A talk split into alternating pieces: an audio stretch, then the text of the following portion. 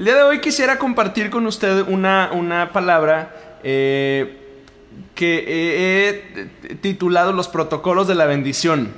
Ese es el título de, de mi mensaje el día de hoy para compartir con usted, los protocolos de la bendición.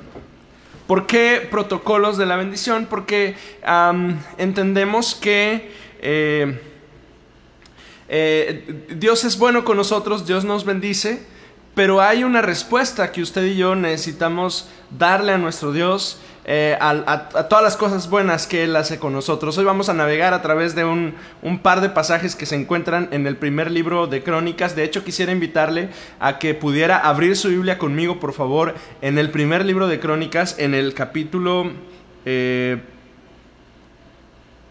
eh, por favor. Primero de Crónicas, capítulo 13. Y dice la palabra de Dios, voy a empezar a leérselo si me lo permite. Primero de Crónicas, déjenme nada más acomodo mi pantalla aquí para poder eh, verle y verme y, y, poder estar al pendiente de los comentarios y demás. Primero de Crónicas capítulo 13 versículo 1 dice la palabra de Dios. David consultó con sus oficiales, entre ellos los generales y capitanes de su ejército. Luego se dirigió a toda la asamblea de Israel con las siguientes palabras. Si ustedes lo aprueban y si es la voluntad de nuestro Dios, enviemos un mensaje a todos los israelitas por toda esta tierra, incluidos los sacerdotes y los levitas en sus ciudades y pastizales, a que se unan con nosotros. Es hora de traer de regreso el arca de nuestro Dios porque la descuidamos durante el reinado de Saúl. Toda la asamblea estuvo de acuerdo porque el pueblo comprendía que esto era lo correcto. Incline su rostro por favor conmigo y acompáñeme a orar. Señor, en esta mañana yo te doy gracias porque Tú permites, Señor, que junto a mis hermanos podamos alabarte y honrar tu nombre desde casa, Señor. Sabes que para mi familia y para mí hoy es un día especial y, diferente, porque de hecho es la primera vez, Señor, que no estamos en el templo, Señor. Pero yo quiero rogarte, Dios, en esta mañana, que tú hables a nuestro corazón, que tú te muestres fiel a nuestras vidas, tocando nuestro corazón y, y hablando, Señor, claramente a nosotros en el nombre de Jesucristo. Usa tu palabra, Señor, para transformar nuestros corazones y que podamos, Señor, estar cerca de ti en el nombre de Jesús. Aleluya. Quiero contarle un poquito de historia del pasaje y, ir caminando juntos a través de, a través de, este, de este mensaje. Em, el arca. El arca, el pasaje que acabamos de leer se refiere a, el arca del pacto o el arca del Señor. El arca era un objeto, era un cofre de madera que estaba cubierto de oro por dentro y por fuera. En un cofrecito, imagínelo usted, como de un metro de ancho por medio metro de, un metro de largo por medio metro de ancho por medio metro de profundidad. Eh, un cofre como el que probablemente algunos de, de ustedes, mis hermanos, tengan quizá en su casa. Pero este cofre es de una madera muy dura, es de una madera que se llama acacia, es una madera que se encontraba en el desierto del Sinaí. Y este cofre estaba recubierto por dentro y por fuera con, oro, estaba recubierto de oro. Eh, además tenía una tapa encima de él, era una tapa de oro con un par de ángeles labrados encima, dos ángeles que se, sus rostros se encontraban el uno con el otro de esta forma, encima de la tapa de este, de este cofre. Pero más que un cofre, este objeto, esta arca, era el objeto más sagrado que los israelitas tenían. Era un objeto sagrado, pero al mismo tiempo era un cofre vacío. No había dentro tesoros, no había dentro oro, no había joyas. Adentro de esa arca había una vasija con un poco de maná, o sea, un poco de harina, de aquella vieja harina que, que habían traído en el, en el, desierto, que ellos habían recibido en el desierto, es lo que había en ese cofre. Y además había también un palo, una vara de almendro, nos, dice la escritura. Eh, y en una guerra anterior al rey David, los filisteos, que era una nación enemiga del pueblo de Israel, habían robado el arca. Entonces, eh, este objeto tan preciado, tan importante, tan valioso para la nación de Israel, no estaba en su poder, la habían robado. Eh, Además, este cofre, esta arca, representa la presencia de Dios con Israel. Cuando los, Israel, cuando los filisteos roban el arca, se enferman, padecen una enfermedad como de juicio por haber sustraído este objeto tan valioso para los israelitas, de manera que los, los, filisteos empiezan a enfermar de una especie de cáncer, con tumores, con hematomas, con inflamaciones en el cuerpo, en, en todo mundo, o sea, niños, hombres y mujeres se enferman de esta manera, consultan y se dan cuenta que el arca era lo que estaba provocando este mal contra ellos, contra los filisteos, y la regresan en un acto maravilloso y, extraordinario por la manera en la, que, en la que regresan el arca, que usted tendrá oportunidad de leer el pasaje en, allá en primera de, Samuel. Eh, regresan el arca, pero la dejan olvidada en la casa de un hombre llamado Abinadab. Y el arca se queda ahí, olvidada, durante muchos años. Ahora, muchos años después, como 40 años después o probablemente más, el rey David está instalando su gobierno, está empezando a gobernar, acaba de entrar en funciones como rey. Él había sido ungido como rey muchos años antes, pero Saúl todavía era rey sobre Israel, pero ahora Saúl ha muerto y David es el nuevo rey. Está instalando su gobierno, está rodeándose de consejeros y se acuerda del arca. Y entre las muchas cosas que David planea eh, hacer, se propone traer consigo el arca, el cofre, el arca del pacto, el arca del Señor. Se propone traerle de donde estuviera olvidada, se la trae o propone traerla a la capital. Pero el proceso o el proyecto de traer el arca inicia mal, porque inicia eh, con algo que yo he llamado como una mezcla de intereses. Hay una superstición respecto a esta arca, a este objeto. Eh, se piensa que quien tiene el arca tiene un favor especial, tiene una bendición, tiene un tipo de prosperidad eh, muy particular. David de hecho le da al arca un valor político, pues quizá y teniéndola en la capital, eso de alguna manera le da legitimidad o certidumbre a, su nuevo gobierno o a su nuevo eh, reinado. Probablemente al tener David el arca consigo, eso, eso le daría un tipo de reconocimiento de que este David es el rey tan esperado por la nación. El arca, entonces, el arca o el cofre del pacto es importante y es importante que se encuentre en la capital del reino. Y David discute el asunto de traer el arca, pero lo discute con un grupo muy particular de personas. Dice el, primer versículo de, este capítulo 13 que acabamos de leer, dice que él lo discute con sus generales y con sus capitanes. Y eso es algo así como cuando, no sé si a usted le ha pasado alguna vez, no sé si usted ha tenido un primo dentista. Este es un ejemplo nada más, es una hipótesis, pero eh, usted tiene su primo dentista que, usted nada más lo ve en Navidad. Y entonces un día, entre la celebración de Navidad, usted le da un fuerte olor de cabeza y se acerca con su primo dentista y le dice, oye, pues tú que eres doctor, porque es dentista, este, ¿no podrás recetarme algo para el dolor de cabeza.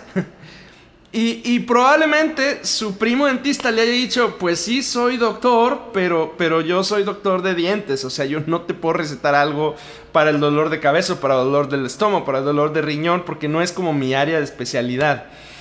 Eh, a menudo hacemos eso. Hay asuntos particulares que deben ser tratados por las personas adecuadas. Y el problema es que usted y yo solemos tratar de resolver los asuntos eternos en términos temporales. Porque así como en la vida sucede que le pedimos opinión a alguien que no es experto en eso, esperando que nos dé una respuesta, también en nuestra vida espiritual a menudo nos sucede que tratamos de resolver los asuntos eternos con recursos temporales. Proverbios capítulo 10, versículo 22 dice, la bendición de Dios, la bendición del Señor, enriquece a una persona y Él no añade ninguna tristeza. Ahora, la pregunta el día de hoy es, ¿qué hace que una persona pueda ser verdaderamente próspera? Y la respuesta a esa pregunta es la bendición de Dios. El arca, el cofre del pacto, era un objeto que representaba la bendición de Dios para Israel. Pero el arca, así como la bendición de Dios, se debe obtener por medios espirituales y no basados en nuestros recursos temporales. Observe lo que continúa eh, diciendo el pasaje a partir del versículo 7. Pusieron el arca de Dios en una carreta nueva y la retiraron de la casa de Abinadab. Y Usa y Agio guiaban la carreta. Verso 8. David y todo Israel celebraban ante Dios eh, con todas sus fuerzas, entonando canciones y tocando todo tipo de instrumentos musicales, liras, arpas, panderos, címbalos, trompetas. Verso 9. Cuando llegaron al campo de trillar de Nacón, los bueyes tropezaron y Usa extendió la mano para sujetar el arca. Verso 10. Entonces se encendió el enojo del Señor contra Usa y lo hirió de muerte porque había puesto su mano sobre el arca. Así fue como Usa murió allí en presencia de Dios. Observe la, la, tragedia que acaba de ocurrir. Usa y su hermano estaban familiarizados con este objeto, lo tenían, al final del día lo tenían pues en su casa, era como lo más común tener el arca ahí. La primera vez que trasladaron el arca a los filisteos de regreso al territorio de, Israel, de hecho la pusieron en una carreta, le, amarraron a la carreta dos vacas que acababan de tener becerros y las pusieron a caminar y milagrosamente las vacas caminaron hacia adelante sin regresar hacia donde estaban sus becerros. Una, obra como muy extraordinaria. Pues pensaron que de la misma forma se podrían traer el arca eh, a Jerusalén. Pero el resultado es una tragedia. Hay un hombre que cuando se atraviesan las piedras a los, a los bueyes, eh, eh, el arca empieza a moverse y está a punto de caer.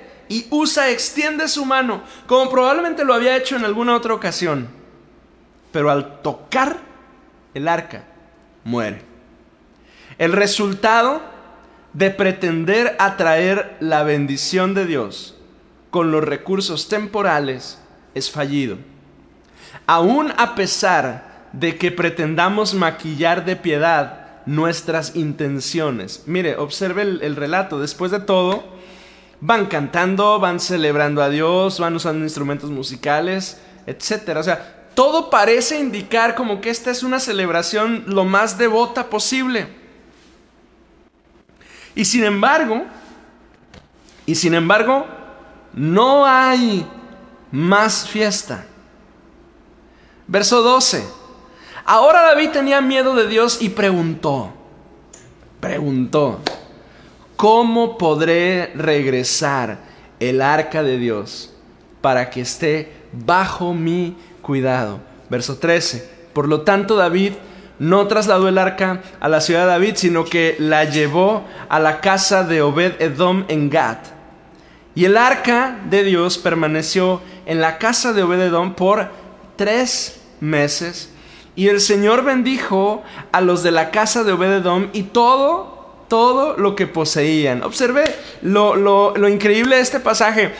Note que el, versículo 12 nos, nos, habla otra vez de las intenciones de David respecto de tener el arca consigo. David quería tener el arca de Dios, dice, bajo su cuidado.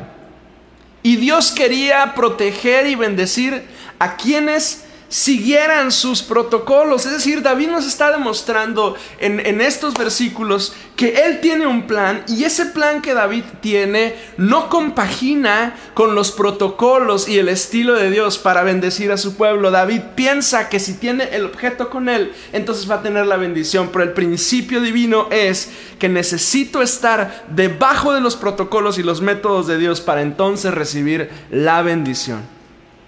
Ahora, ¿Qué es un protocolo? Un protocolo es un conjunto de reglas de formalidad que rigen los actos oficiales o los actos diplomáticos. Protocolo es lo mismo que instrucciones, que normativas. Hay situaciones o cosas que empezamos a hacer que marcaron un precedente y se convierten en una norma. Eso es un protocolo. Pues resulta que para recibir la bendición de Dios hay protocolos.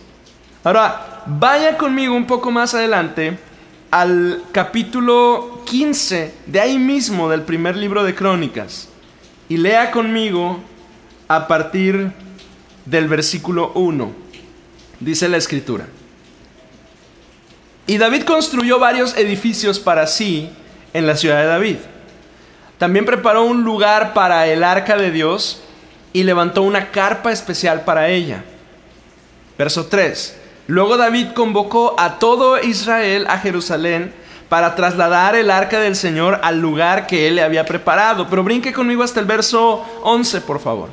Luego David mandó a llamar a los sacerdotes Sadoc y Abiatar y a los siguientes jefes de levitas, Uriel, Azarías, Joel, Semaías, Eliel y Aminadab.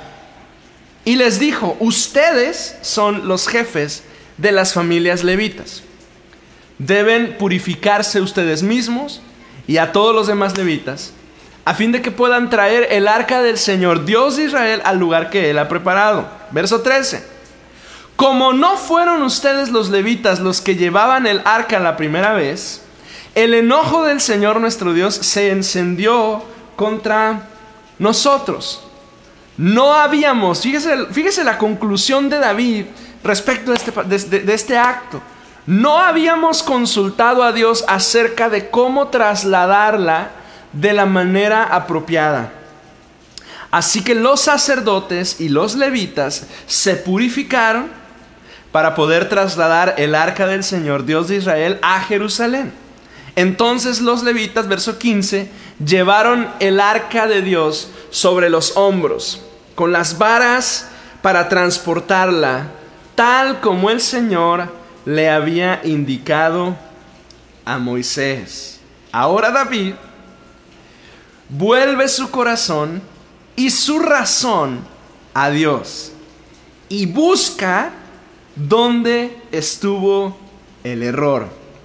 Y el error fue buscar traer el arca sin considerar a los encargados del arca, porque la ley nos dice que hay un grupo de personas, los levitas, que son los encargados de cumplir con el protocolo de transporte del arca del Señor. Ahora era difícil. Porque ninguno de los levitas o sacerdotes estaban en funciones. Durante mucho tiempo los levitas han estado en sus eh, eh, pueblos, en sus villas, no, no habían tenido función que cumplir. Porque recuerde que por más de 40 años el arca no ha estado eh, como el eje del culto en em, Israel. Es como cuando como familia nos proponemos buscar, no sé si usted se, siente identificado con esto, pero la labor que, que, que, David está tratando de hacer al reunir a los levitas para que ellos se encarguen de hacer lo que tienen que hacer, es tan difícil como cuando como familia nos proponemos buscar a Dios y entonces no sabemos quién empieza. No sé si le ha pasado a usted, pero de pronto a veces en casa hay este tipo de conversaciones de, pues ahora sí vamos a orar, ahora sí vamos a buscar a Dios, ahora sí vamos a hacer esto. Y entonces nadie sabe como quién tiene que empezar. No sé si le ha pasado que el marido espera que la mujer se levante a orar y la esposa espera que el marido tome la iniciativa, pero no sabemos cómo se hace porque hace mucho tiempo que no lo hacemos. O es como cuando te propones leer la Biblia por primera vez y no sabes por dónde empezar porque no tienes idea, porque nunca lo has hecho. O como cuando decides orar pero lo intentas y no puedes orar por más de cinco minutos, porque no es parte de tu dinámica de vida. Ahora, a David le pasó lo mismo. Nada más que en el caso de David le tocó estar en una crisis cuando quiso regresar el arca. La pregunta es, la pregunta que David se hizo y que nos hacemos tú y yo el día de hoy es, ¿cómo iniciar? Bueno, lo primero que hay que hacer es indagar. Acércate con quienes pueden orientarte para fortalecer tu vida espiritual. Indaga. Empieza a seguir los protocolos de Dios. Dios quiere estar con nosotros. Solo es cuestión de seguir sus protocolos. Yo quiero mencionar tres palabras clave de tres protocolos que tú y yo debemos cumplir para poder acercarnos a Dios. El primero de ellos es la santidad. Hebreos dice, procuren la paz con todos y la santidad sin la cual nadie verá al Señor. No necesito profundizar mucho en el tema de la santidad, porque tú y yo, iglesia, sabemos que el Señor nos ha llamado a ser santos. Santos, dice Pablo, en toda nuestra manera de vivir. El Señor nos ha llamado a ser santos, por lo tanto el primer protocolo que tú y yo necesitamos cumplir para tener la bendición de Dios con nosotros es vivir en santidad. El segundo protocolo que tenemos que cumplir tú y yo es vivir en fidelidad a nuestro Dios. Ahora, el, tema de la fidelidad es muy claro porque el Señor una y otra vez nos ha presentado el paradigma novial en la Biblia, diciéndonos que Él es el esposo, que nosotros somos la esposa y que a menudo el ser humano somos infieles a nuestro Dios, dejando que nuestro corazón camine hacia otras partes. Y dice Oseas, buscando otros amantes. El protocolo de fidelidad implica que nuestra vida y nuestros afectos están solamente dirigidos hacia nuestro Dios. Y el tercer protocolo es el de dependencia. Es que tú y yo necesitamos depender no solo de pensamiento ni de palabra, sino en nuestros actos de nuestro Dios. Tú y yo necesitamos cumplir con el protocolo de santidad, con el protocolo de fidelidad y con el protocolo de dependencia. En este tiempo, familia, dirigir una familia no es fácil. Dirigir un equipo de trabajo no es fácil. Dirigir una iglesia no es fácil. En circunstancias normales, de hecho, es bastante rudo dirigir un equipo, una iglesia, una familia, un matrimonio. Si somos honestos, en las circunstancias actuales es todavía más difícil. Las personas que siguen nuestro liderazgo a menudo no tienen una idea clara de cuán faltos de preparación nos encontramos. Si a mí me hubieran preguntado al iniciar el 2020, que las iglesias íbamos a pasar por un periodo tan complicado durante tantos meses en este año, probablemente yo me hubiera preparado más, hubiera buscado tener más herramientas conmigo. La verdad es que la vida se presenta de tal manera y con tal rapidez que, que nunca estamos listos para enfrentar los retos. No tenemos todas las respuestas. No sabemos qué hacer siempre. Y muchos de nosotros en tu trabajo, en tu iglesia, en tu familia, en el ministerio que tienes, en donde sea, en tu paternidad, en donde sea, muchos de nosotros estamos resolviendo las cosas en el camino, conforme van saliendo las cosas, van saliendo pendientes y los vamos resolviendo. A veces no las resolvemos de la mejor forma. Y hoy más que nunca necesitamos la bendición de Dios. Israel sabía que necesitaba la bendición de Dios. David entendía que Israel necesitaba la bendición de Dios como nación. El problema era que no siguieron los protocolos de Dios para soportar la bendición de Dios con ellos.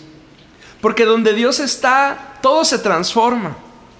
Pero la presencia de Dios sin los protocolos adecuados puede traer juicio en vez de bendición. Es una cosa de mucho cuidado. Yo necesito la bendición de Dios en este tiempo al dirigir a mi familia y al dirigir nuestra congregación. Pero tú también. Tú necesitas la bendición de Dios en este tiempo difícil para dirigir a tu familia, para dirigir a tu equipo de trabajo, para dirigir tu empresa, para dirigir tu matrimonio. Y mire, tú puedes no estar preparado para este tiempo, porque quizá ninguno de nosotros lo estamos. No sabemos cómo cómo pastorear los pastores, no sabemos cómo pastorear y cómo dirigir una iglesia en este tiempo.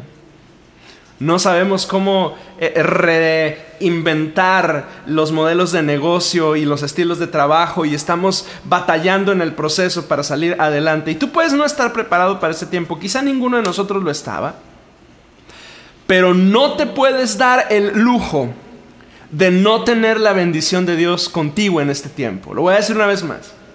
Es probable que no estabas preparado para este tiempo difícil, pero no te puedes dar el lujo de no tener la bendición de Dios contigo en este tiempo. La bendición de Dios, al igual que el arca del pacto, requiere de ti y de mí que sigamos los protocolos de Dios para poder recibirla. Tres protocolos, tres ideas bien simples, bien prácticas. Santidad, fidelidad y dependencia. Santidad. Yo necesito una vida santa fidelidad, yo necesito ser fiel, mis afectos deben estar colocados en mi Dios. Y dependencia, yo necesito entender que antes de ir con los oficiales del ejército, con los políticos, con los que resuelven los asuntos públicos, necesito acercarme con el Señor para reconciliarme con Él, para buscarle, para atender el asunto de mi alma y de mi espíritu y estar bien con Él. Porque entonces la bendición de Dios va a llegar a mi vida. Vea cómo termina el pasaje a partir del versículo 25. Luego David y los ancianos de Israel junto con los generales del ejército fueron a la casa de Obededom para trasladar el arca del pacto del Señor a Jerusalén con gran celebración. Pero vea lo que dice el verso 26 en la nueva traducción viviente.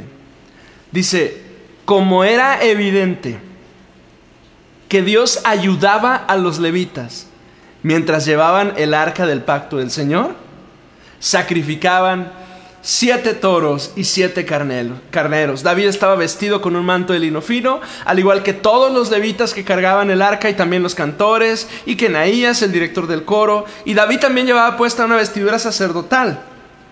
Así que todo Israel trasladó el arca del pacto del Señor entre gritos de alegría, toques de cuernos de carnero y trompetas, el estrépito de símbolos, címbalos, perdón, y la música de arpas y de liras. Y entonces la bendición de Dios, el arca del Señor llega a Jerusalén, pero solo hasta que ponen en práctica los protocolos correctos. ¿Sabes?